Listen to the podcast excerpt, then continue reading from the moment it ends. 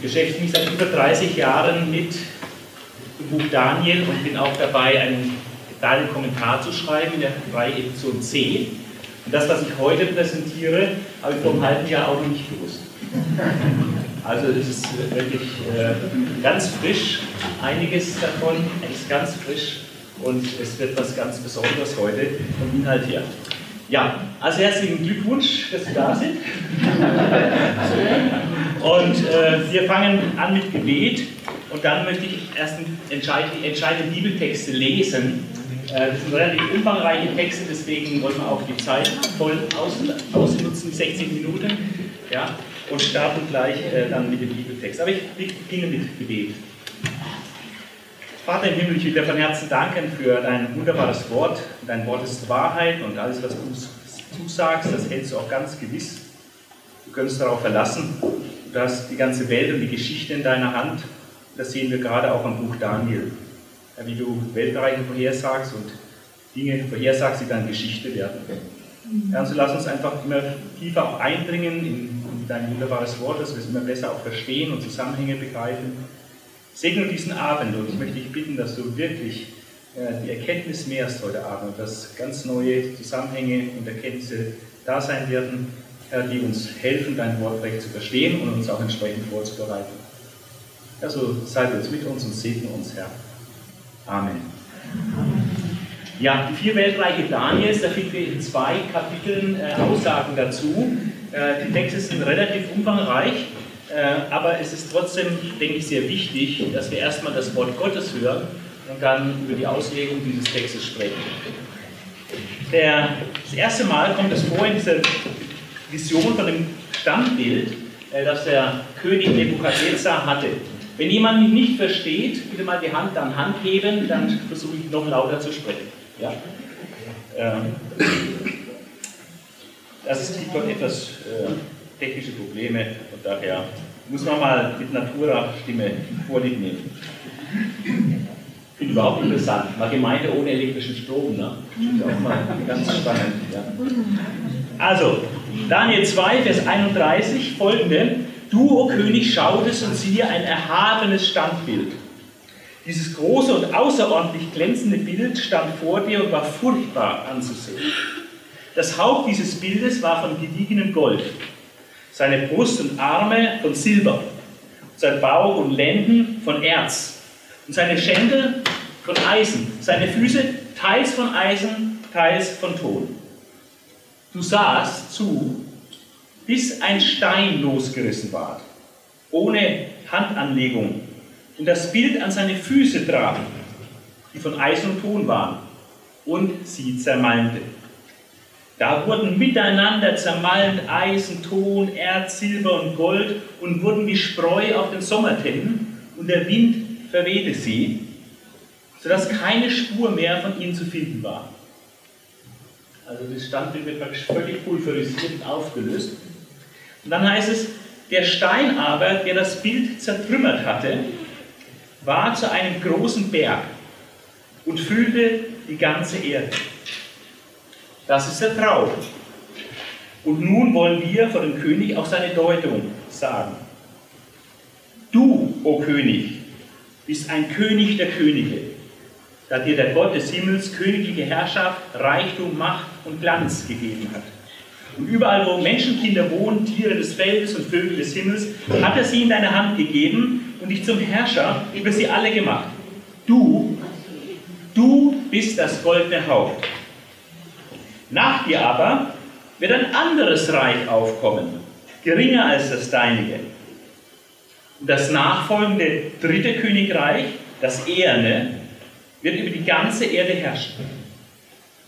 Das vierte Königreich aber wird so stark sein wie Eisen.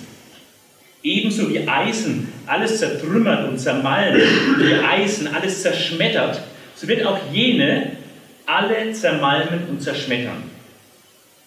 Dass aber die Füße und Zehen teils aus Töpferton und teils aus Eisen bestehen geschaut hast, bedeutet, dass das Königreich sich zerspalten wird. Aber es wird etwas von der Festigkeit des Eisens darin bleiben. Gerade so, wie du Eisen mit Tonerde vermischt gesehen hast.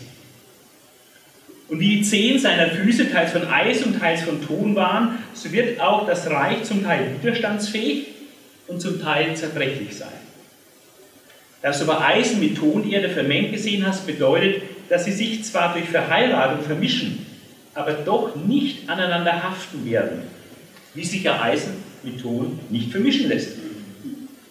Aber in den Tagen jener Könige wird der Gott des Himmels ein Reich aufrichten, das ewiglich nie untergehen wird.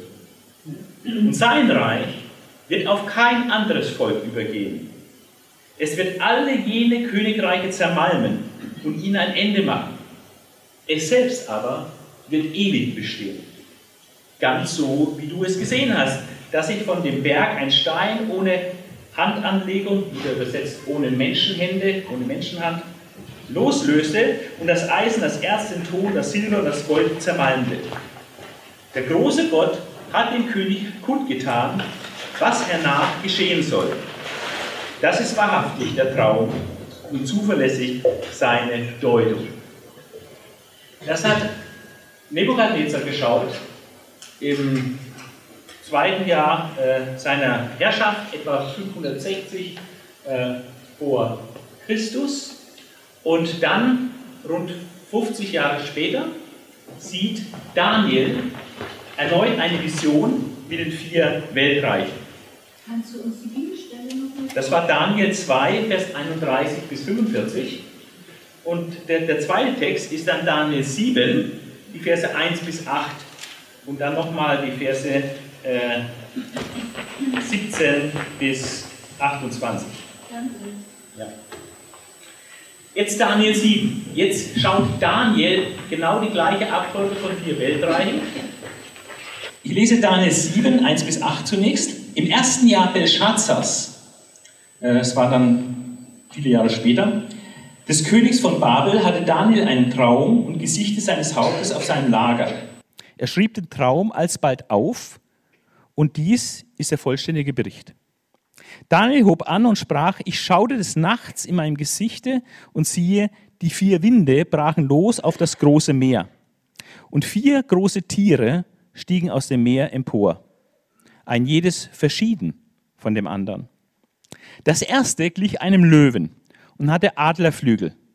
Ich betrachtete das Tier, bis ihm die Flügel ausgerauft wurden und es von der Erde aufgerichtet wie ein Mensch aufrecht auf seine Füße gestellt und ihm ein menschliches Herz gegeben wurde. Und siehe, das andere zweite Tier glich einem Bären und war nur auf einer Seite aufgerichtet und hatte drei Rippen in seinem Maul zwischen seinen Zähnen und es war zu ihm gesagt, steh auf, friss viel Fleisch.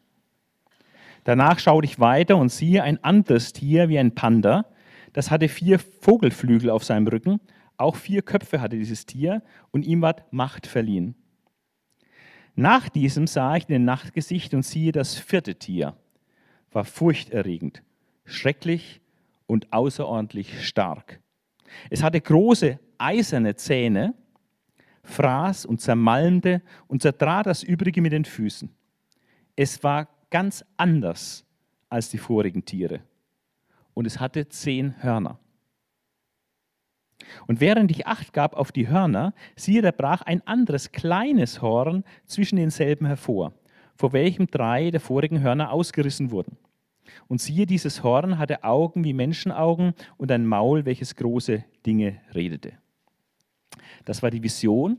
Dann äh, kommt er später in Kontakt mit einem Engel, der ihm diese Vision auch erklärt. Und diese Erklärung äh, bekommen wir dann ab Vers 17, wo dieser Engel ihm Auskunft gibt. Der, der redet mit mir und tat mir die Bedeutung der Dinge kund.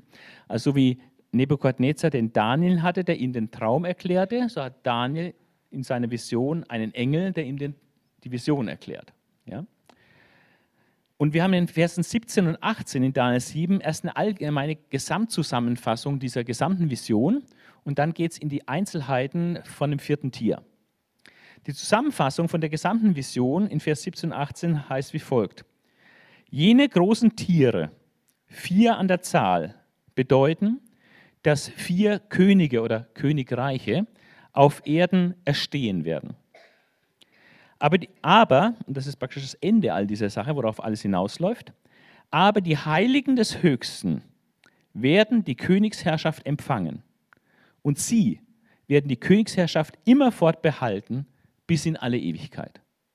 Also die kurze Zusammenfassung der Vision von den vier Tieren. Ja? Und jetzt hat er da aber noch Nachfragen und fragt nach, speziell äh, wegen dem vierten Tier, weil das so besonders war. Auch wegen dem kleinen Horn und so und ja, weil es so mit Eisen war, äh, mit eisernen Zähnen als Fraß zermalmte. Hierauf verlangte ich nach sicherer Auskunft über das vierte Tier. Vers 19 folgende. Das vierte Tier, das sich von allen anderen unterschied, das so furchterregend war, eiserne Zähne und eherne Klauen hatte, das fraß und zermalmte und das Übrige mit seinen Füßen zertrat. Also sehr vernichtend gewirkt hat. Ja? Auch bezüglich der zehn Hörner auf seinem Haupte und über das andere, das hervorbrach und vor welchem drei ausfielen. Von jenem Horn, welches Augen hatte wie ein, und ein Maul, das große Dinge redete und das so viel größer aussah als seine Gefährten, also als die anderen zehn Hörner.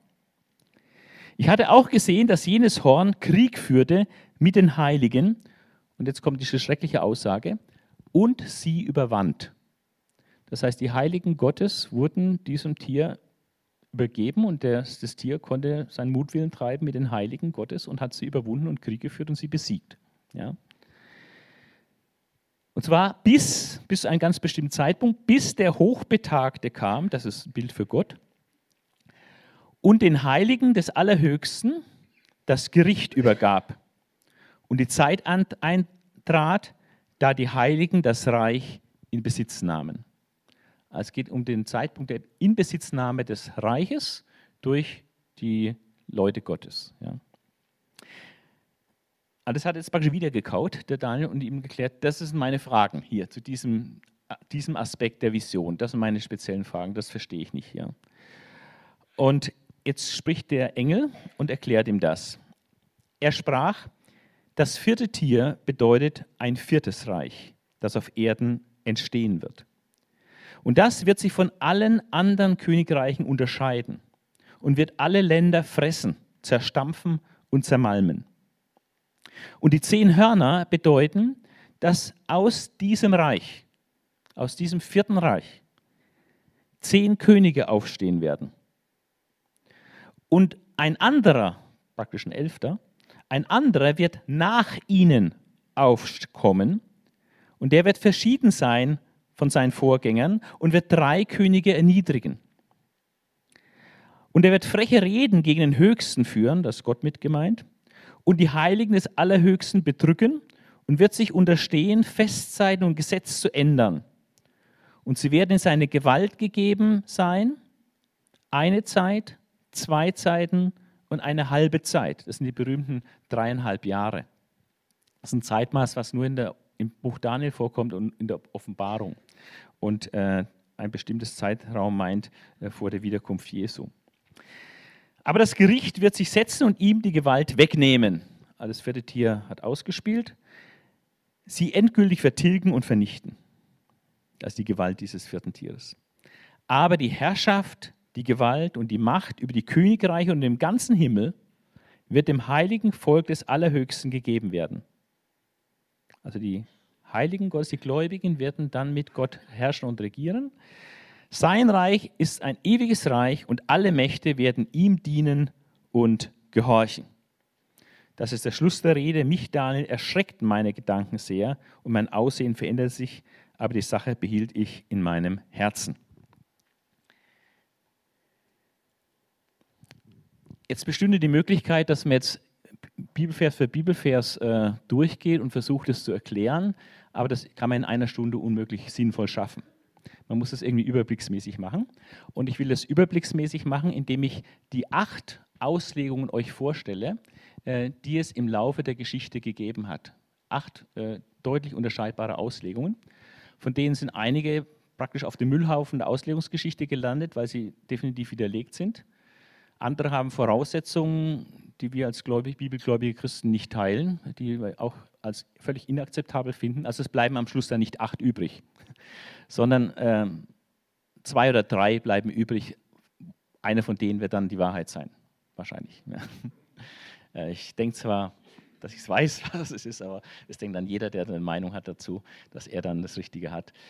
also ich habe eine Festlegung für mich getroffen, was ich denke, was das Richtige ist, aber ähm, man wird es dann sehen, wenn es soweit ist. Ja, also von daher kann man da nicht ganz dogmatisch sein. So, wir gehen mal zurück in die Kirchengeschichte und schauen, was hat die alte Kirche geglaubt. Was hat man in den ersten vier Jahrhunderten zu dem Thema vier Weltreiche bei Daniel äh, gedacht äh, und äh, gesagt? Und ähm, da sehen wir jetzt dieses Schema. Wir haben, das sind immer gleich, also ich habe jetzt die acht Positionen, die kommen jetzt nacheinander. Und wir haben immer links die Elemente der Statue. Wer ist der Kopf oder dieses Haupt? Wer ist die Brust und Arme? Wer ist Bauch und Lenden? Wer sind die Schenkel? Wie sind die Füße und Zehen, die aus Eisen und Ton gemischt sind? Wie sind die zu verstehen? Und äh, wie ist der Stein zu verstehen? Äh, was auch noch wichtig ist, ist, dass eigentlich immer nur von vier Weltreichen geredet wird. Das vierte Reich, auch in Kapitel 7, ne, das vierte. Nicht von fünfen, sondern von vier. Aber wir sehen fünf Elemente. Wir haben Kopf, eins, Brustarme, zwei, Bauchlenden, drei, Schenkel, vier. Füße und Zehen ist aber unterschieden von den Schenkeln, hat eine gewisse Beziehung dazu, ist auch aus Eisen und ist eine Verlängerung von den Schenkeln aber es wird nicht das fünfte genannt. Das ist sehr wichtig für die Auslegung. Ja. Gut, was hat die alte Kirche dazu gedacht? Ähm, die alte Kirche hat äh, in den ersten vier Jahrhunderten die Auslegung, die es gibt, machen den ersten äh, Daniel-Kommentar bei Hippolyt 204 nach Christus. Äh, ich habe mir den jetzt auch gekauft und will das mal lesen, was der gute Mann da geschrieben hat. Und äh, auch andere Kirchenväter haben dann Kommentare geschrieben oder Auslegungen dazu und Meinungen dazu geäußert in Predigten und so. Also in der alten Kirche hat man eine klare Position dazu gehabt, wie das sich mit den vier Reichen verhält. Die alte Kirche, vor allem jetzt im Westen, die hat im, im Römischen Reich gelebt. Und die hat gesagt, das goldene Haupt, das ist Babylonien, also das babylonische Weltreich, wo Nebukadnezar ja der mächtigste, bedeutendste König war. Du, Nebukadnezar, bist das goldene Haupt also nicht er als Person, sondern das babylonische Weltreich. Ja. Also Babylon ist, das, ist der Kopf, Medo-Persien ist das nächste im nachfolgenden Reich, das ist dann äh, die Brust und Arme. Äh, die Medo-Perser haben die Babylonier besiegt und haben dann selber knapp 200 Jahre die Weltherrschaft gehabt. Äh, dann Bauch und Lenden, da kommt das dritte Weltreich, Griechenland. Die Griechen haben die Medo-Perser besiegt und haben dann äh, äh, etwa 270 Jahre äh, die Weltherrschaft gehabt bis dann die Römer sie beerbt haben und auch im Osten dann die Herrschaft übernommen haben. Das sind die Schenkel und die Schenkel sind das römische Reich. Und die Vorstellung war, wir befinden uns immer noch äh, im, im Vierten Reich, im Römischen Reich. Das war intakt ähm, im vierten Jahrhundert noch. Und die Füße und Zehen wurden als eine zukünftige Form gesehen aus diesem Römischen Reich, äh, was sie erwartet hatten. Der Hippolyt hat sich sogar ungefähr festgelegt, hat gemeint, das kommt jetzt noch nicht gleich. Der hat um 204 seinen Kommentar geschrieben, hat gemeint, etwa vielleicht 500 nach Christus wird der Antichrist kommen. meine, diese Spekulationen sind so von der Bibel ja eigentlich verboten, aber er wollte damals sagen, Leute, es dauert noch ein bisschen, bis der Antichrist kommt, ist nicht jetzt, weil manche zu seiner Zeit hatten gedacht, es ist gerade jetzt. Ja. Aber er hat gesagt, es dauert noch. Er denkt, so vielleicht 500 nach Christus äh, hat er eine bestimmte Rechnung aufgemacht. Aber es wird es zu weit führen, das zu erklären. Also man hat angenommen, in der Zukunft, äh, wie weit das weg ist, wusste man nicht genau, aber man gedacht, es kann schon ein paar Jahrhunderte gehen, je nachdem, wo man da gelebt hat. Und dann hat man gesagt, dann wird der Antichrist erstehen. Und der Antichrist, das ist natürlich, das war für die völlig klar, das ist der römische, der römische Kaiser. Ja? Und äh, der Antichrist als zukünftiges Haupt des weiterhin existierenden römischen Reiches. So war die Vorstellung. Und der Stein, der ohne Zutun von Menschenhand sich da loslöst und das Reich dann zertrümmert, äh, das ist Jesus bei seinem zweiten Kommen. Er ist der Stein und wenn Jesus kommt, dann wird er den Antichrist besiegen und das Reich Gottes sichtbar aufrichten. Und dann werden die Gläubigen mit Christus herrschen in dem sogenannten tausendjährigen Reich, in dem Millennium. Ja, das war die Vorstellung der alten Kirche. Wie kam die alte Kirche dazu? Was sind da die Voraussetzungen? Was sind die Stärken? Und warum ist diese Auslegung äh, heute nicht mehr vertretbar? Warum kann man das heute nicht mehr halten, diese Auslegung? Also die altkirchliche Position anerkennt die göttliche Inspiration der danielischen Prophetie. Ich sage, das ist wirkliche Prophetie von Gott. Es ist Wahrheit. Ja? Und sie erwartet auch eine buchstäbliche geschichtliche Erfüllung. dass das, was Gott sagt, er auch tut. Und die Gemeinde erlebte das römische Reich als klar antichristlich. Römisches Reich, das heißt einfach ganz stinknormales Heidentum mit Götzendienst ohne Ende, ja, mit Unmoral, äh, wie es einfach in der Bibel auch beschrieben steht, wie halt die Gottlosen so sind. Also das, der Lebenswandel, die Moral und der Götzendienst, das war heidnisch, das war römisches Reich. Aber römisches Reich war auch die, die, das, den Jesus Christus gekreuzigt haben.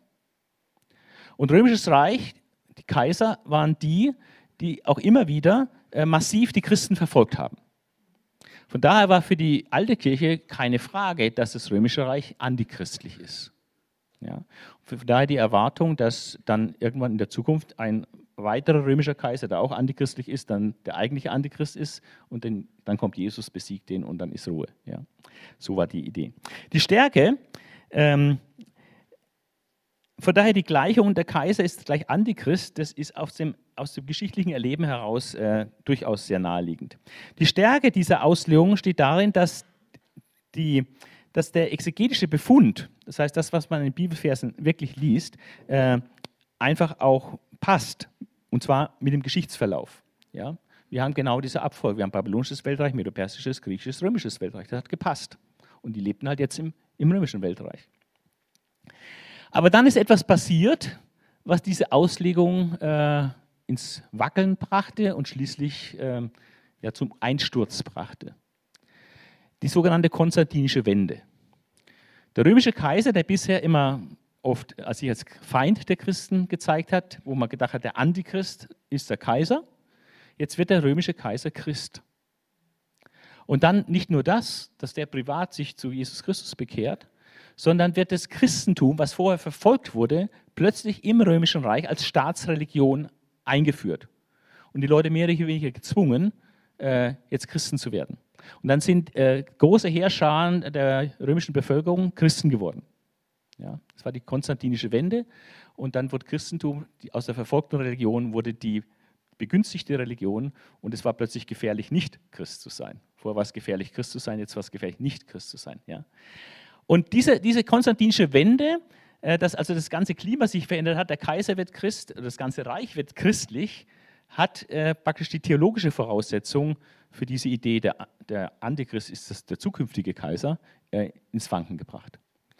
Aber nicht nur das, sondern dann ist Westrom untergegangen. Ja, Westrom ist untergegangen und Jesus ist nicht gekommen. Und damit war klar, ähm, dass irgendwas mit dieser Auslegung nicht stimmt. Also nicht, dass die Prophetie Daniels falsch äh, Unrecht hat, aber so wie man es verstanden hat, scheint mit der Realität nicht zu passen. Also man muss irgendwie gucken, wie kann man den Text verstehen, nachdem es kein römisches Reich mehr gibt im Westen äh, nachdem das alles christlich geworden ist. Und äh, ja, wie soll man das verstehen? Und dann kam eben im vierten Jahrhundert, wo diese, diese Umbrüche waren, äh, kam eine neue Auslegung auf. Das ist die sogenannte traditionell messianische Position. Und äh, hier ist rot markiert, was der entscheidende Unterschied ist zu, dem, zu der ersten Position, zu der altkirchlichen Position. In der traditionellen messianischen Position hat man genauso gesehen Babylonien, Medo-Persien, Griechenland, Rom. Das sind die vier Reiche. Aber der Stein, das ist das Entscheidende, der Stein ist jetzt nicht Jesus bei seinem zweiten Kommen mit der Aufrichtung des Millenniums, mit der sichtbaren Aufrichtung des Gottesreichs und der Gottesherrschaft und dass die Gläubigen mit Christus herrschen, sondern das ist eher geistlich zu verstehen. Und man hat dann gesagt, der Stein, der ist schon gekommen, und zwar als Jesus gekommen ist und durch sein Kreuz und Auferstehung hat er praktisch die Weltmacht schon mal geistlich besiegt. Ja? Und das Reich Gottes ist da schon gegründet worden, nämlich die Gemeinde mit Pfingsten. Und die Gemeinde ist nicht nur gegründet worden, sondern jetzt hat sie auch den Sieg errungen über das römische Reich, über das heidnische römische Reich, indem das römische Reich jetzt praktisch vom Christentum kapituliert hat, vor den Christen kapituliert hat und christlich geworden ist. Ja? Das ist also eine ganz neue Auslegung und äh, hat aber die Probleme beseitigt, die man hatte, nachdem das Römische Reich dann eben so nicht mehr war und, und das alles christlich wurde. Und äh, von daher hat diese Auslegung extrem viel Zulauf gehabt, beziehungsweise es gab keine vernünftige Alternative auch. Ja, das war eigentlich dann die neue Auslegung ab dem 4. Jahrhundert. Das heißt, diese traditionelle messianische Position, die gibt es seit dem 4. Jahrhundert, seit diese, dieser Umbruch im Römischen Reich, wo es diese Änderungen gab. Und ähm, was steckt da dahinter, hinter dieser Auslegung? Zunächst mal muss man sagen, die hat schon die gleichen Denkvoraussetzungen wie die alte Kirche auch, wie die erste Position auch. Also das heißt, die Bibel ist wirklich von Gott inspiriert, das ist alles Wahrheit, das ist alles echte Prophetie. Und es erfüllt sich auch in der Geschichte. Also von daher ist schon die gleiche Voraussetzung. Aber hat eine andere Betonung. Ähm, in dieser Zeit hatte man die Betonung etwas weggenommen von diesem buchstäblichen Sinn und mehr den, die geistliche Bedeutung der Heiligen Schrift betont. Ja. Auf Kosten etwas des Literalsinns, des buchstäblichen Sinns. Und so ist es möglich, dann die Aufrichtung des Reiches Christi jetzt nicht mehr mit dem Millennium zu identifizieren, sondern zu sagen, die Aufrichtung des Reiches Gottes hat schon begonnen mit Pfingsten. Die Gemeinde ist entstanden. Ja, das Reich Gottes ist ja schon da. Die Stärke dieser Auslegung ist, dass sie zum einen sehr christozentrisch ist, also Jesus Christus wird total in den Mittelpunkt gestellt. Es ist ein der erste Stein, erstes, beim ersten Kommen, Kreuz und Auferstehung, ganz zentrale Punkte. Also es ist christologisch und völlig unabhängig davon, wann jetzt Jesus wiederkommt. Völlig unabhängig davon und auch unabhängig davon, ob das Römische Reich jetzt noch so da ist oder nicht da ist. Ja, deswegen war die Auslegung sehr, sehr attraktiv. Aber äh, die Auslegung hat auch Schwachpunkte. Und äh, ich persönlich äh, bin nicht überzeugt von dieser, Aus, von dieser Auslegung. Ähm, einmal ist ein Schwachpunkt, dass der Buchstabensinn, dieser Literalsinn, dieser buchstäbliche Sinn der Heiligen Schrift relativiert wird. Außerdem äh, komme ich dann bei dieser Auslegung äh, nicht zu einem Nacheinander. Christus kommt, zerstört die Weltreiche und dann baut er sein Reich auf. Das ist diese Millennium-Variante. Jesus kommt, vernichtet alle irdische Herrschaft und dann wird die, die ewige Gottesherrschaft äh, gegründet. Ja? Also sichtbar aufgerichtet. Also nicht so ein Nacheinander durch eine abrupte Katastrophe, sondern ist ein paralleles Nebeneinander. Ja? Also die Statue ist noch da, die bröselt so ein bisschen, gleichzeitig ist der Berg da, dieser Stein, der Christus ist gekommen und der wächst und wächst und wächst zu einem immer größeren Berg und in dem Maß, wie praktisch das eine wächst, nimmt das andere ab. Ja? Das ist eine andere Konzeption. Die erste Konzeption ist katastrophisch, plötzlich, mit, mit der Wiederkunft Jesu. Und das ist hier prozessmäßig, auch teilweise parallel überlappend. Aber meines Erachtens äh, entspricht das nicht ganz dem Bibeltext. Aber man kann es trotzdem so sehen. Also es sind wunderbar, wunderbare gläubige Leute, die ich auch schätze, die diese Position favorisieren. Ja. Ein weiteres Problem oder ein Schwachpunkt dieser Auslegung ist, dass die ganze Sache mit den Füßen und Zehen aus Eisen und Ton, wo Daniel 2 sehr viel Verse drüber macht und sich auslässt über diese Füße und äh, Zehen, so, dass das eigentlich keine besondere Bedeutung hat.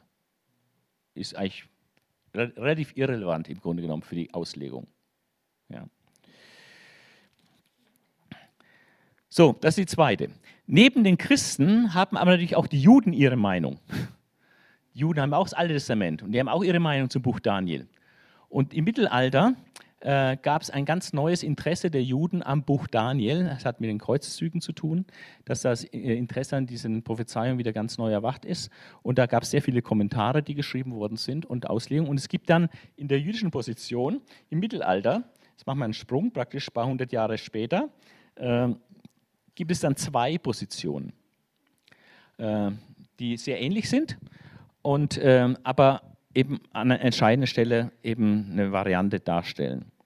Ich habe wieder rot markiert, wo der Unterschied liegt äh, zu dieser allerersten Position, die wir hatten, zu dieser altkirchlichen Position. Also Kopf ist Babylonien, Mitte Persien, Griechenland, Rom. Aber jetzt nicht nur Rom, wir befinden uns im Mittelalter. Mittelalter, also im frühen Mittelalter, da war Oströmisches Reich noch existent, aber das Weströmische Reich war ja schon lange tot. 395 war es ja aus. Ja. Also das Weströmische Reich war, war weg. Von daher hat man gesagt, äh, das macht nichts. Das Weströmische Reich, da gab es dann Nachfolgenationen, die aus dem Römischen Reich äh, hervorgegangen sind. Das Römische Reich ist zerfallen, da gab es andere Nationen in Europa, die praktisch die Rolle eingenommen haben.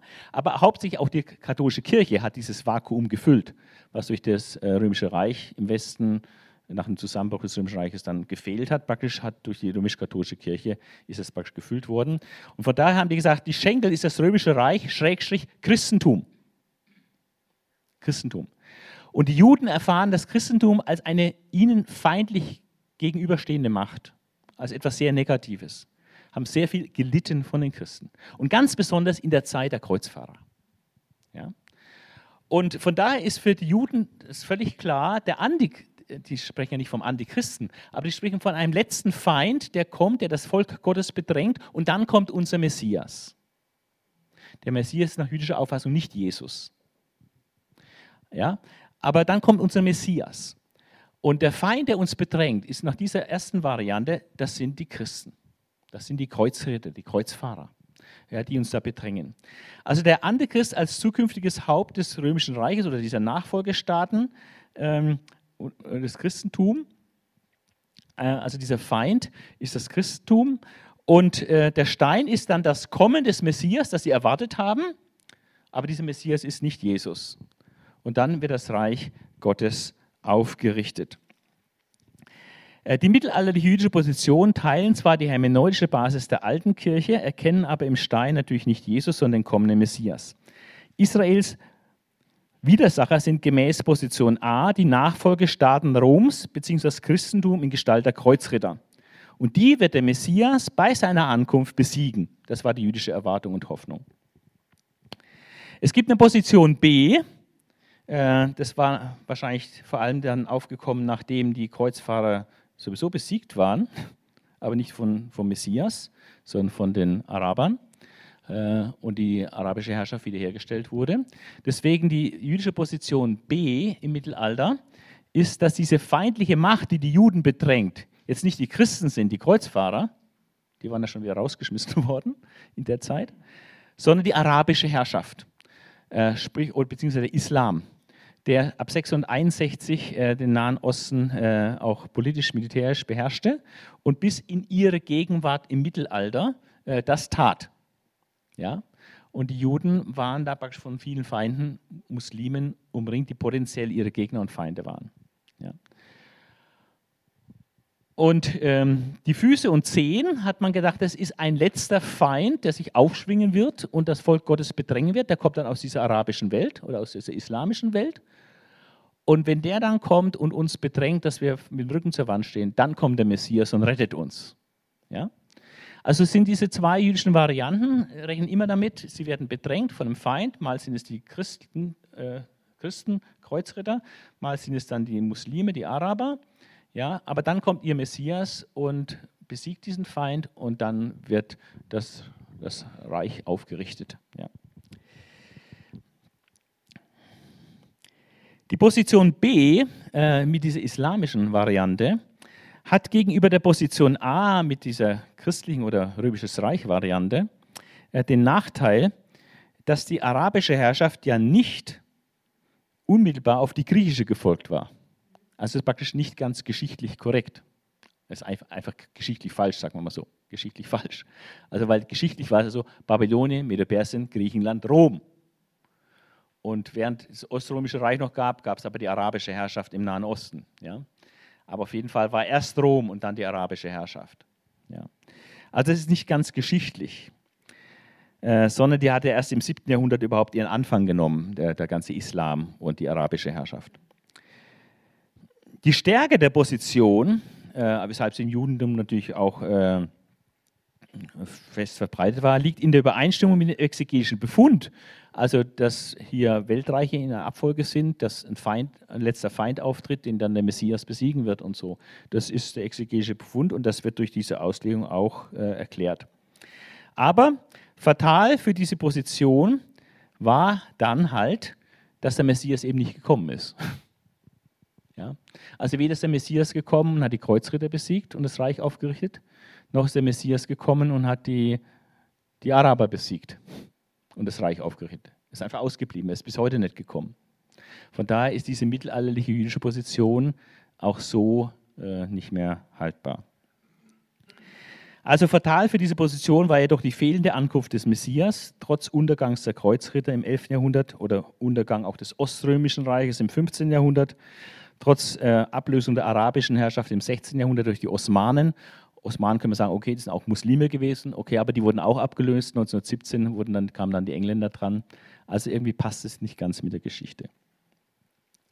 Diese vier Modelle, die ich jetzt vorgestellt habe, waren alles Modelle, die es in der alten Kirche gab und im Mittelalter gab. Und von diesen vier Modellen ist eines noch am Leben. Das ist das zweite Modell, diese traditionell messianische Sache, die es auf das erste Kommen Jesu deutet. Die ist auch heute noch weit verbreitet. Und die altkirchliche Position und auch die jüdische Position, die sind in einer modifizierten Form wieder vorhanden. Gibt es auch in der neuen Zeit. Ja. Interessant ist, dass alle diese Deutungen, äh, alle vier Deutungen stimmen völlig überein, äh, dass die Reihenfolge ist Babylonien, Medo-Persien, Griechenland. Und dann, welches das vierte Reich ist, da ist nicht mehr eine Möglichkeit, die einen das Römische Reich und die anderen eben die arabische Herrschaft. Ja. Das ist unterschiedlich. Aber in den ersten drei Reichen sind alle vier Deutungen äh, eins gewesen. Das heißt, 1500 Jahre waren sich Juden und Christen einig, wie die Reihenfolge dieser Weltreiche ist. Und dass der Stein Jesus ist, beziehungsweise Juden haben gesagt, der Messias. Und die Christen haben damit kein Problem, wenn sie sagen, ihr glaubt, dass es der Messias ist. Wir wissen nur, dass der Messias, auf den ihr wartet, ist der Jesus, den wir schon erkannt haben. Ja? Also von da ist ja da kein Problem eigentlich. Ja? Aber natürlich, die sagen, der Messias ist nicht Jesus. Aber wir glauben, dass der Messias, auf den die Juden warten, niemand anders ist als Jesus, wenn er kommt. Ja? Von daher sind sie ja gar nicht so falsch, wenn sie sagen, der Messias wird kommen. Ja? Jesus kommt halt. Ja. Also von daher ist eine, eigentlich eine relativ weite Übereinstimmung hier gewesen. Und diese relativ weite Übereinstimmung äh, in den ersten 1500 Jahren der Auslegungsgeschichte äh, geht dann aber verloren. Und jetzt kommen ganz andere Auslegungen auf, äh, die äh, sehr äh, problematisch auch sind teilweise. Wir kommen zur fünften Auslegung. Also wir schaffen es gerade so mit der Zeit. Ähm, von acht. Die historisch-kritische Auslegung, die heute Standardmodell ist und auch an den Universitäten gelehrt wird. Und das ist im wissenschaftlichen Bereich, das ist so absolut gesicherte Sache wie die Evolution und so. Also wie die Evolution stimmt, so stimmt auch das. Ja. Äh, die historisch-griechische Standardposition äh, sagt, wir sehen, da ist ganz viel Rot. Das heißt, da wird fast nichts mehr so gesehen, wie damals die alte Kirche das gesehen hat. Der Kopf ist Babylonien. Gut, das sagt der Bibeltext ja selbst. Du, Nebuchadnezzar, bist das goldene Haupt. Die Brust und Arme werden als Medien identifiziert, Bauch und Lenden mit Persien, die Schenkel als Griechenland unter der seleuzidischen Herrschaft, das ist dann der syrische Teil des Reiches, des griechischen Weltreichs, was unter die vier Generäle verteilt wurde. Und die Syrer hatten dann eben die Herrschaft auch über die Israeliten gehabt. Und die Füße und Zehen ist dann ein bestimmter Aspekt dieser Seleuzidenherrschaft, nämlich unter der Herrschaft dieses Gewaltherrschers Antiochus Epiphanes im zweiten Jahrhundert vor Christus. 174 bis 163 vor Christus hat er eine Schreckensherrschaft gehabt, hat eine Herrschaft gehabt und in dieser Herrschaft fiel auch die Entweihung des Jerusalemer Tempels. Ja, da wurde ein Zeusaltar aufgestellt, ein Schwein geschlachtet, äh, der Gottesdienst wurde, verboten, Beschneidung wurde bei Todesstrafe verboten, man durfte das Gesetz nicht mehr halten, Sabbat nicht mehr halten. Also es war eine Kultusreform, eine Religionsreform und es war spitz auf Knopf, dass die, äh, der Glaube in Israel vernichtet werden würde. Es war also wirklich ein wahnsinniger Kampf äh, der Gläubigen damals. Gab dann die Makkabäer-Kämpfe, um sich davon zu befreien und Gott hat Gnade gegeben, dass das dann auch siegreich schlussendlich war. Also die Füße und Zehen ist die Seleuzidenherrschaft des Antiochus Epiphanes und der Stein ist nach historisch-griechischer Auffassung Aufrichtung des Reiches Gottes, sprich des Millenniums, was die Juden erwarten, eben in jener Zeit unter der, dieser Schreckensherrschaft des Antiochus Epiphanes, was aber ja nicht passiert ist. Das heißt, dieser Stein ist nur eine illusionäre Hoffnung dieses Schreiberlings von diesem Buch. Ist also nicht Gottes Wort im eigentlichen Sinne, sondern es ist ein unbekannter Verfasser, der im zweiten Jahrhundert es geschrieben hat, äh, aus seiner Zeit heraus und der diese Hoffnung hatte, die aber nicht eingetreten ist. Wir haben hier völlig andere Voraussetzungen, wie man an die Bibel rangeht, wie man vorher 1500, 600 Jahre bis zur Reformation an die Bibel herangegangen ist. Das muss ich kurz sagen. Also die historisch-griechische Meinung bricht radikal mit der herkömmlichen Auslegungsmethode. Sie äh, behauptet eine Entstehung Daniels erst im zweiten Jahrhundert, nicht im sechsten Jahrhundert, wo Daniel gelebt hat, sondern erst im zweiten Jahrhundert sei das ganze Buch entstanden. Und die Weisungen darin sind gar keine echten Weissagungen, sind nur praktisch gefakte Weissagungen, äh, weil der Mann, der das schreibt, lebt im zweiten Jahrhundert. Er lebt zur Zeit von Antiochus Epiphanes. Und alles, was er da an, an geschichtlichen Weissagungen schreibt, das ist alles Geschichte, hat er bereits erlebt. Es ist keine echte Weissagung. Es ist eine Weisung aus dem Ereignis heraus. Das ist schon passiert, das ist schon Geschichte. Er tut aber so, als würde er in einem früher, vorherigen Standpunkt stehen, also ein paar Jahrhunderte vorher leben und das die Zukunft weissagen. Aber die Wahrheit ist, er steht im zweiten Jahrhundert vor Christus und tut das, was längst Vergangenheit ist, eben beschreiben.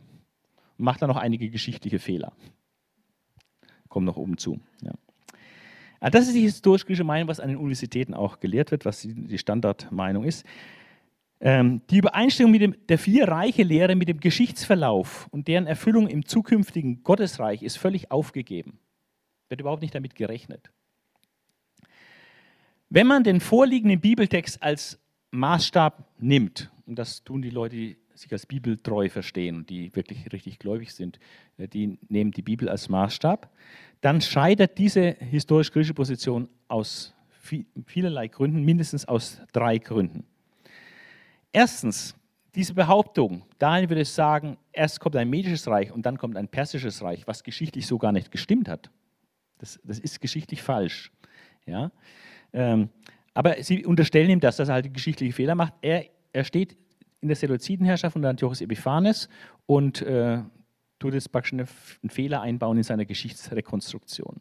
Das wird ihm unterstellt. Aber das ist Blödsinn, weil in Kapitel 8, Vers 20 spricht der Autor von, ein, von dem Widder, und der Widder, das sind die Könige von Medo und Persien, von Medo-Persien. Also er kennt kein separates medisches Reich und danach kommt ein persisches Reich. Er kennt die Könige von Medo-Persien als ein vereintes Reich. Das ist der erste Grund, weshalb das eigentlich Blödsinn ist, diese ganze Theorie. Ähm, zweitens, die Gleichsetzung biblischer Prophetie mit einer Weissagung im Nachhinein, also mit so einem Fake praktisch. Oder zu sagen, das ist eine illusionäre Hoffnung des Verfassers, äh, das widerspricht völlig dem biblischen Wahrheitsanspruch. Ja, also es ist nicht das, was wir sonst in der Bibel lesen, was wir von der Bibel glauben, wie sie ist. Ja. Deswegen geht es nicht. Und drittens tut Jesus äh, die göttliche Wahrheit und auch die Interpretation, dass er der Stein ist, selber bestätigen. In Matthäus äh, 21 spricht er von dem Stein, der alles zermalmt und meint sich damit. Ja. Also Jesus hat nicht diese Auffassung. Okay, brauchen wir uns nicht länger damit befassen. Äh, ich empfehle diese Position nicht, weil die völlig gegen das Wort Gottes ist. Es gibt eine weitere historisch-griechische Position, äh, die eine Variante dazu darstellt und die das jetzt nicht ähm, als Weltreiche oder, oder Reiche eine, äh, eine Liste aufstellt, sondern die sagt, es ist die sogenannte dynastische Interpretation. Das heißt, dieses Bild von den vier Reichen würde nur die babylonische Dynastie darstellen. Es geht also nur um das babylonische Reich. Also, diese dynastische Interpretation sieht im Kopf Nebukadnezar als Person, Herrscher des Neubabylonischen Reiches. Brust und Arme sind sein Nachfolger in Babylon, nämlich Evel Merodach. Bauch und Lenden ist dessen Nachfolger, Neriglissa. Schenkel ist dann Nabonidus. Und der Stein ist dann der Chores, der Herrscher des Medo-Persischen Weltreiches, welches das Babylonische Reich abserviert hat, also besiegt hat militärisch. Ja, das ist die dynastische Position und die wird auch äh, vertreten, vielleicht kann man sagen, 90 Prozent diese Standardvariante Nummer 1, die ich gerade gebracht habe, und vielleicht 10 Prozent der Ausleger äh, plädieren dann für diese dynastische äh, Interpretation. Ähm, also die dynastische Position teilt die gleiche Grund, gleichen Grundlagen und Voraussetzungen von der, wie man die Bibel auslegt, wie die andere Position auch von der historischen Kritik. Ja. Sieht aber in Daniel 2 etwas Historisches, historisch Korrektes, nämlich die Abfolge der äh, neubabylonischen Herrscher. Die Schwächen dieser Position sind, dass äh, das für Kapitel 2, vielleicht könnte man es noch machen, aber es passt nicht zu Kapitel 7. Und Kapitel 7 ist offensichtlich parallel zu Kapitel 2 und, und, hat die gleiche Auslegung. Und von daher, das wird dann aufgegeben. Man legt dann Kapitel 7 anders aus als Kapitel 2. Und das ist schlecht, weil das einfach offensichtlich parallel ist. Also die Parallelität von Daniel 2 und 7 wird missachtet. Dann zweitens, die Prophetie wird wiederum als Vadezina ex eventu aufgefasst, das heißt wieder im Nachhinein erst geschrieben. Der Verfasser lebt ja im zweiten Jahrhundert. Ja. Ist also keine echte Prophetie. Dann fehlt ein, ein Herrscher, der ist hier ausgelassen, der Laboros, Laborosoarchat. Der hat nur ein paar Monate geherrscht, der wird ausgelassen. Und auch der Co-Regent von Nabonidus, der Belshazzar, der in der Bibel auch erwähnt wird, das war der, der Co-König, also die haben zu zweit da regiert, Nabonidus und sein Sohn, äh, der wird auch unterschlagen. Und außerdem viertens das Medo-Persische Reich unter Chores, in der Stein, dann das alles ähm, aus, die ganze Erde ausfüllt und, und die Herrschaft nie mehr auf ein anderes Volk übergeben wird und so weiter. Das stimmt ja auch nicht. Die Medo-Perser waren ja auch nicht das Ende der Weltgeschichte. Ja, sind auch wieder abgelöst worden von den Griechen dann. Ja, also es passt nicht. Weder war das Medo-Persische Reich ewig, äh, noch ist es äh, nicht mehr auf ein anderes Volk übergegangen. Passt nicht. Ja. Also diese beiden historisch-kritischen Auslegungen sind meines Erachtens nicht zu empfehlen. Also eigentlich keine Verbesserung. Ja.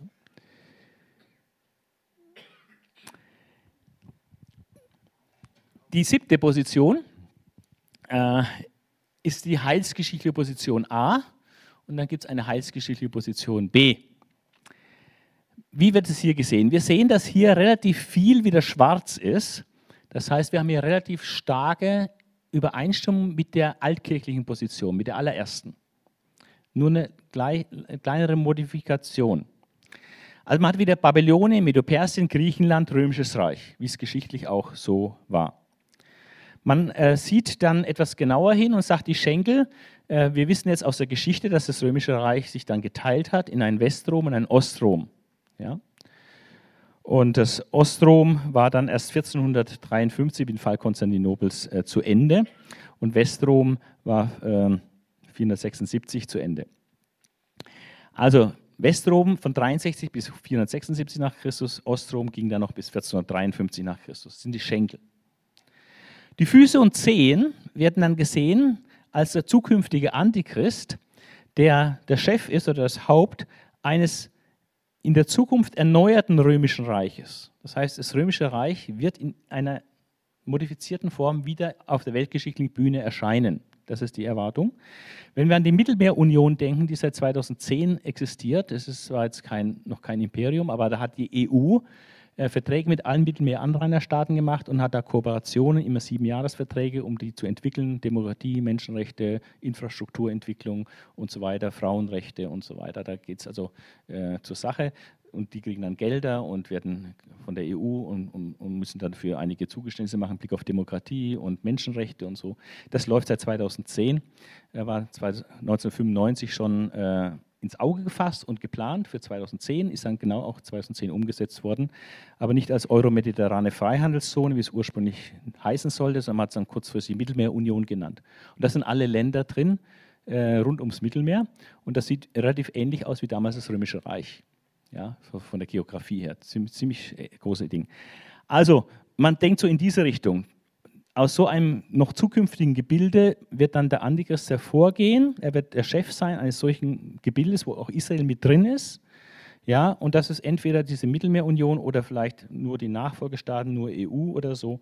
Ja, in, in diese Richtung wird gedacht. Das ist praktisch die heißgeschichte Position A. Man könnte auch sagen, die europäische Variante. Der Stein ist dann das zweite Kommen Jesu mit Sieg über Antichristen, Aufrichtung des Reiches Gottes, Millennium, wie es die alte Kirche auch gesehen hat. Der hat es halt bloß in den ersten Jahrhunderten erwartet, wo das Römische Reich noch nicht zerfallen war.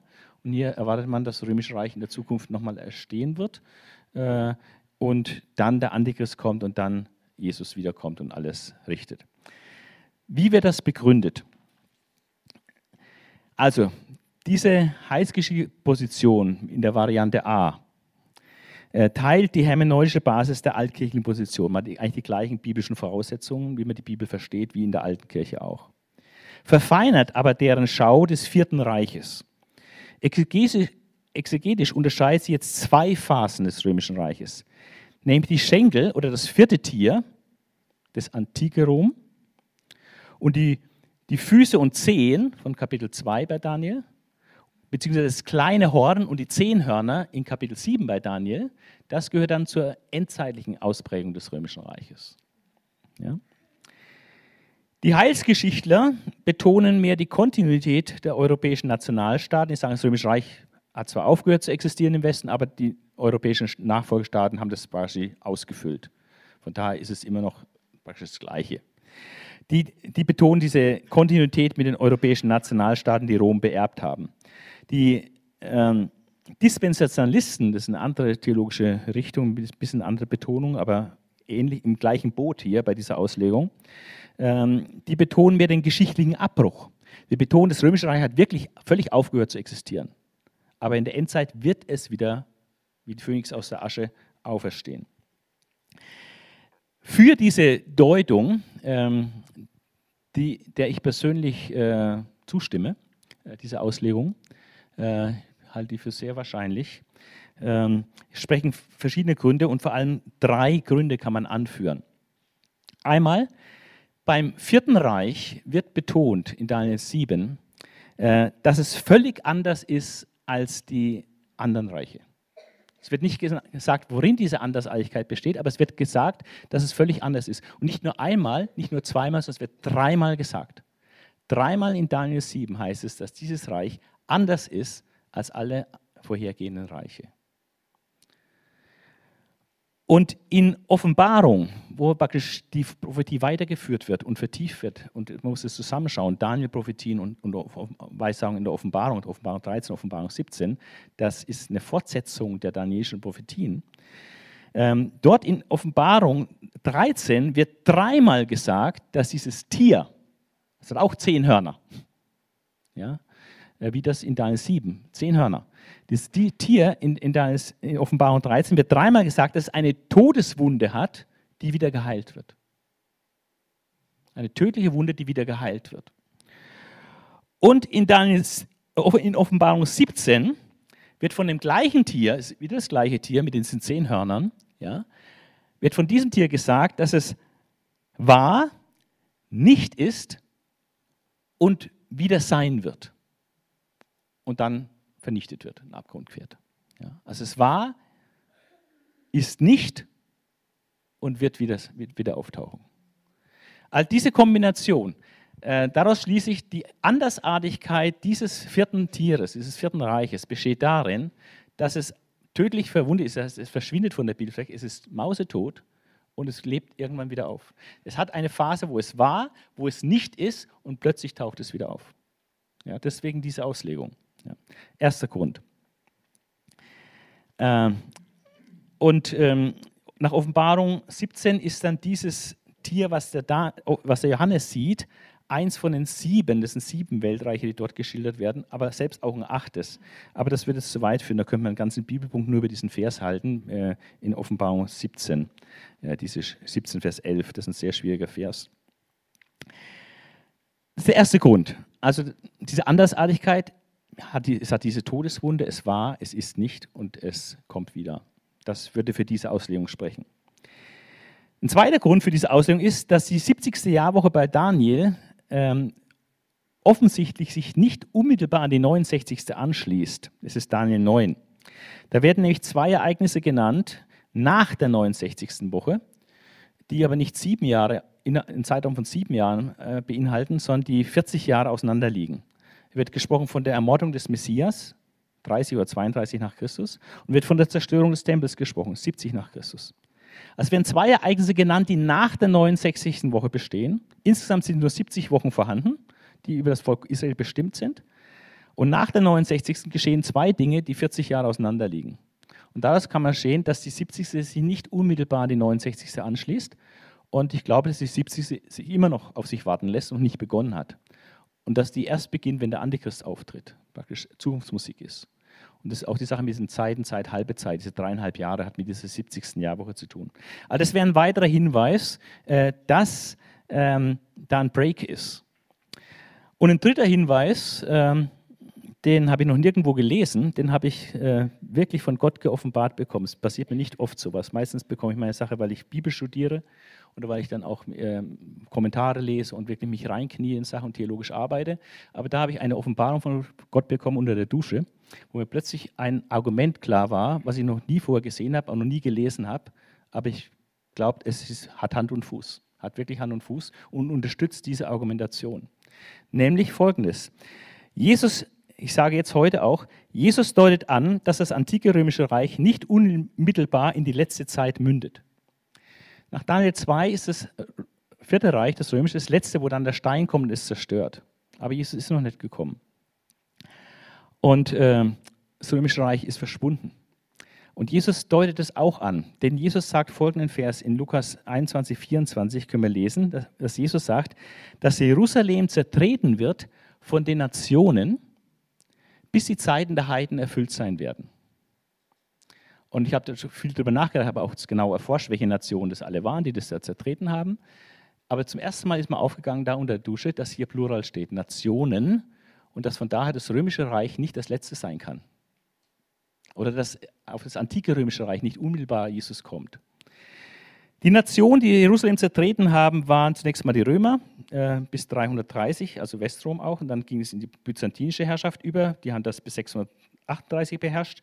Dann gab es die frühe arabische Periode, die haben von 638 bis 1099 beherrscht. Dann kamen die Kreuzritter, knappes Intermezzo mit knapp 100 Jahren. Dann kam die späte arabische Herrschaft bis 1516. Dann kamen die Osmanen, also die Türken, 400 Jahre bis 1917. Dann kam der britische Herrschaft, der Völkerbund äh, bis 1948, dann kam die jordanische Herrschaft bis 1967 und jetzt ist Jerusalem in der Hand Israels, aber nicht der Tempelberg, nicht komplett. Der Tempelberg mit El-Aqsa-Moschee und äh, Felsendom ist in der Hand einer muslimischen Behörde. Also bis zum heutigen Tag ist immer noch heidnische Grip, heidnische Herrschaft in Jerusalem. Und jetzt haben wir dieses Jahr was erlebt, dass zum ersten Mal eben der Trump hat dann äh, Jerusalem als Hauptstadt akzeptiert er für Israel ist was Neues, haben vorher die Weltmächte nicht gemacht. Ja, ähm, wo auch wieder da ein bisschen mehr zugegeben wird.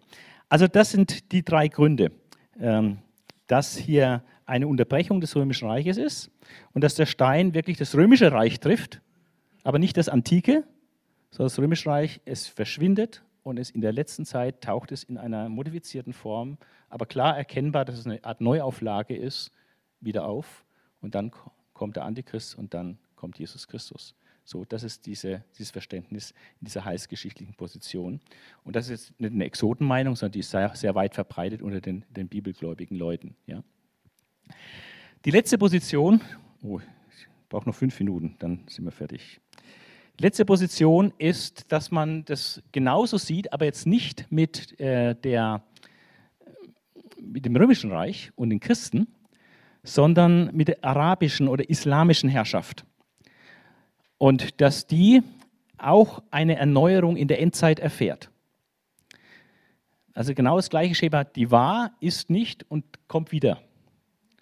Und das will ich jetzt noch die Argumentation lesen die Heilsgeschichte islamische Position. Sie hat die gleiche auslegungstechnische Voraussetzung wie die Altkirche, äh, hat aber jetzt hier das nicht auf das Römische Reich bezogen, sondern bezieht es auf die arabische oder islamische Herrschaft über Israel. Und verfeinert diese Schau, im Prinzip ist es ja ähnlich wie die äh, eine jüdische Meinung im Mittelalter, aber sie verfeinert diese Schau eben, dass die arabische Herrschaft auch untergegangen ist und wieder kommt in der Endzeit. Sie unterscheidet zwei Phasen des Islamischen Reiches. Die endzeitige Wiederherstellung der arabisch- bzw. islamischen Herrschaft beginnt nach einem der Befürworter dieser Auslegung äh, mit der iranischen Revolution 1979. Das sehen die als Startschuss, dass die arabische Herrschaft über den Nahen Osten wieder erneuert wird und die sehen das wirklich so in Richtung äh, Weltherrschaft oder Herrschaft über den ganzen Nahen Osten und auch Herrschaft über Israel dann. Werden dann sieben Gründe genannt, äh, weshalb sie nicht die europäische Variante, der Antichrist ist Europäer, sondern der Antichrist ist Muslim, ist Araber. Äh, warum die das so sehen. Ich kann die kurz nennen. Das Römische Reich hat zu keinem Zeitpunkt Babylon beherrscht. Deswegen zählt das Römische Reich überhaupt nicht. Deswegen kommen sie gleich vom Griechischen Reich zur, zur arabischen Herrschaft. Die haben Babylon beherrscht. Dann alle in der Schrift genannten Nationen im Zusammenhang mit der Wiederkunft Christi sind alles unmittelbare Nachbarn Israels und die sind seit 1300 Jahren alle islamisch. Dann haben sie in der Bibel, finden Sie viele Texte, wo der Antichrist als Assyrer bezeichnet wird. Assyrer wäre eben auch Richtung äh, islamische Welt. Dann das Volk des kommenden Fürsten, das nach Daniel 9, Vers 26 die Stadt und das Heiligtum zerstörte, war nicht das römische. Das war auch neu für mich, das zu lesen. Man hat immer gesagt, die Römer haben äh, damals äh, unter Titus äh, den Tempel so zerstört. Aber er betont, ja, die Römer haben das Kommando gehabt, aber die Truppen, die es eigentlich die Arbeit gemacht haben, das waren Hilfstruppen aus Ägypten und Syrien. Es waren praktisch Araber. Und deswegen hat das Volk des kommenden Fürsten, hat die Stadt Heiligtum zerstört. Das beziehen sie dann so, die Araber haben eigentlich Jerusalem platt gemacht und diese ganzen Gräuel äh, da angerichtet. Und deswegen, der Antichrist kommt aus, aus der arabischen Welt. Ja. Interessantes Argument. Die Weissagung von Gog und Magog in Hesekiel 38, 39 äh, wird ausgelegt auf die Invasion des islamischen Antichristen, zumal viele Volks- und Ortsbezeichnungen, die in Hesekiel 38, 39 stehen, auf die heutige Türkei verweisen. Außerdem sagen sie, Europa hat immer weniger zu melden, befindet sich auf dem absteigenden Ast, verliert seinen Einfluss im Nahen Osten, während die islamische Welt sich zur Herrschaft über den gesamten Mittleren Osten neu erhebt und die arabische Welt wäre in der Lage, eine Armee von 200 Millionen Mann gegen Israel aufzubieten, nach Offenbarung 9, Vers 16, wo dieses Heer da beschrieben wird. Außerdem sagen sie, die Natur des Antichristen passt besser zu einem islamischen Antichristen als zu einem europäischen, vor allem wegen der brutalen Vorgehensweise und dem abgrundtiefen Hass gegen Israel. Also manche Leute, die bisher diese erste Variante angehangen haben, lassen sich überzeugen und wechseln jetzt zu dieser islamischen Variante. Da gibt es einige Veröffentlichungen, die jetzt ganz neu sind, 2016, 2017, äh, in Amerika ganz stark, wo das sehr stark gepusht wird, äh, diese islamische Variante. In Deutschland habe ich die auch schon vor 20 Jahren gelesen, die gibt es auch schon länger, aber ähm, ist, ist eher etwas unterbelichtet in, in, in, Europa. Aber in Amerika ist im Moment ganz stark auf dem Trip. Das sind oft Christen, die äh, sich bekehrt haben aus einem muslimischen Hintergrund die dann diese Sache auch so vertreten. Aber die haben biblische Argumente und die sind auch nicht so ganz schlecht. Was ist dazu zu sagen? Wenngleich diese Argumentation auf den ersten Blick sehr attraktiv erscheint, also das, wenn man es zuerst mal hört oder liest, liest es sich ganz vernünftig an, hat sie doch einen ganz, ganz grundsätzlichen Makel. Nämlich, es war einfach geschichtlich nicht so, dass die arabische Herrschaft nach der griechischen folgte. Es war einfach geschichtlich anders. Babylonien, Medo-Persien, Griechenland, römische Herrschaft. Das ist die Geschichte. Und einfach die römische Herrschaft auszulassen und dann gleich zur arabischen zu springen, ist einfach das geht nicht, meine ich. Das geht einfach gar nicht. Ja. Ähm, aber selbst abgesehen davon gibt es erhebliche Anfragen an diese islamische Position. Und äh, das sind jetzt noch acht Anfragen und dann ist, bin ich fertig. Habt ihr noch Luft? Können wir die Todsünde begehen? Ist der Michael Großklaus da? Verratet es ihm nicht. Einwände oder Anfragen an diese islamische Position. Das antike Babylon war seit 312 im Niedergang begriffen und bereits zur Zeit Jesu eine einzige Wüste. Das antike Babylon hat sowieso niemand beherrscht, es war einfach nur ein Trümmerfeld. Die große Welthauptstadt ist eine große Wüste, hat der Geograf Strabo 60 vor Christus schon gesagt. Außerdem zeigt die Bibel die Weltreiche aus israelischer Perspektive. Von daher ist überhaupt nicht so interessant, wer Babylon beherrscht, sondern wer, wer Jerusalem beherrscht. Das ist interessant für die biblische Prophetie. Dann die Texte, die diesen assyrischen Antichristen beschreiben oder den Antichristen als Assyrer beschreiben, das ist einfach auch eine falsche Auslegung an vielen Stellen. Viele dieser Texte, die angeblich den assyrischen Antichristen beschreiben, sind Texte, die auf die Assyrer im, im 7. Jahrhundert vor Christus zutreffen, wo die damals Israel bekämpft haben. Ja, also es sind keine prophetischen Texte auf dem Antichrist. Muss ich als Alttestamentler einfach mal sagen, dass es einfach nicht hinhaut. Also nicht alle Stellen, aber die meisten, die sie da angeben. Dann trotz der Massaker arabischer und syrischer Hilfstruppen waren die Römer für die Zerstörung Jerusalems und des Tempels verantwortlich. Dann der Angriff von Gog aus Magog in Hesekiel 38 sowieso ein ganz schwieriger, sehr, sehr schwer auszulegender Text, da kann man sich überhaupt nicht festlegen. Und es ist nicht zwingend, dass der unmittelbar vor der Wiederkunft Jesu stattfindet, der kann auch ein äh, bisschen kurz vor, davor stattfinden. Es könnte auch sogar ein arabischer Angriff auf Israel sein, der dann eben niedergeschlagen wird und Jesus kommt erst später wieder. Das wäre auch möglich. Dann die zukünftige politische Rolle Europas im Nahen Osten ist heute einfach nicht abschätzbar. Das kann man nicht sagen. Es kann sich alles sehr, sehr schnell ändern. Die europäische Integration seit 1951 ist auf jeden Fall mal ein Fakt, äh, wo wir sehen, wo heute die EU mit 28 Nationen ist, hat nach wie vor Anziehungskraft, Brexit-Diskussion hin oder her. Es gibt einige Länder, die noch beitreten wollen, ja. Und äh, Israel hat auch, gibt es auch Stimmen aus Israel, die Beitrittsperspektive haben. Marokko hat mal einen Antrag gestellt auf Beitritt zur EU und so ist abgelehnt worden. Äh, und weil es nicht in Europa ist. Aber wenn Türkei Mitglied wird, würde, was man nicht weiß, was nach Erdogan mal ist. Aber wenn die Türkei Mitglied werden würde, dann ist die Tür offen, haben damals schon die Leute gesagt, die sich damit befassen. Wenn die Türkei reinkommt, dann ist die Tür offen für alle Staaten Nordafrikas und Israels. Dann gibt es kein Halten mehr.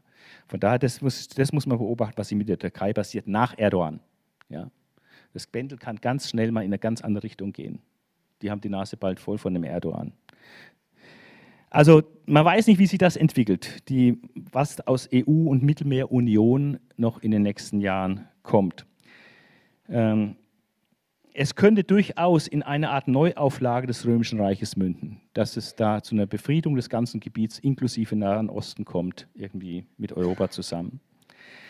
Von einer geeinten arabischen Herrschaft über den Mittleren Osten kann in der gegenwärtigen Konfliktlage jedenfalls nicht geredet werden. Da haben wir ganz klare Feindschaften. Iran auf der einen Seite, Saudi-Arabien auf der anderen Seite, Sunniten, Schiiten und diese ganzen Sachen.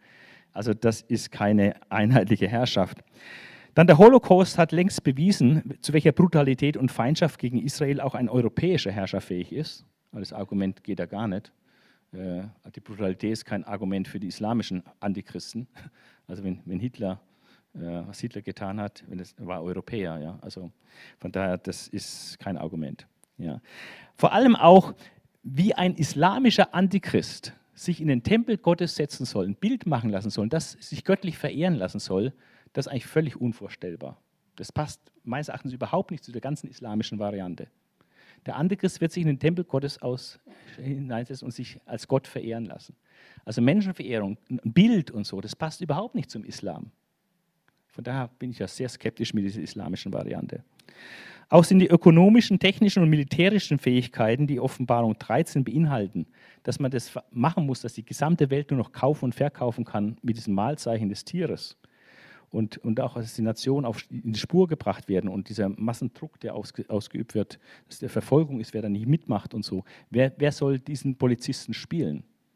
Das kann man sich von der arabischen Welt nicht vorstellen, dass die das hinkriegen würden. Äh, da müssen andere Mächte dahinter sein, die das äh, umsetzen können. Ähm, wer sich für die arabische Welt interessiert, da sollte man ein Buch von Hamed Abdel Samad lesen, hat er 2010 schon rausgebracht, Der Untergang der islamischen Welt, eine Prognose. Er ist ja Ägypter, ist einer Islamkenner und auch äh, lehrt auch dieses in Europa. Und ähm, er hat eine sehr ernüchternde Bilanz gezogen und sieht da äh, die arabischen Gesellschaften total auf dem Abstieg und im totalen Umbruch. Also, äh, und begründet es auch sehr, sehr gut. Also, also, ich meine, die ökonomischen, technischen und militärischen Fähigkeiten, die die Umsetzung von Offenbarung 13 voraussetzen, sind der arabischen Welt nicht zuzutrauen. Vielmehr befinden sich diese Gesellschaften in Ermangelung tragfähiger Antworten auf die Moderne in einem riesigen Aufruhr, im Niedergang und epochalem Umbruch. Wir haben eine absolute Umbruchssituation im ganzen, in der ganzen arabischen Welt. Ja.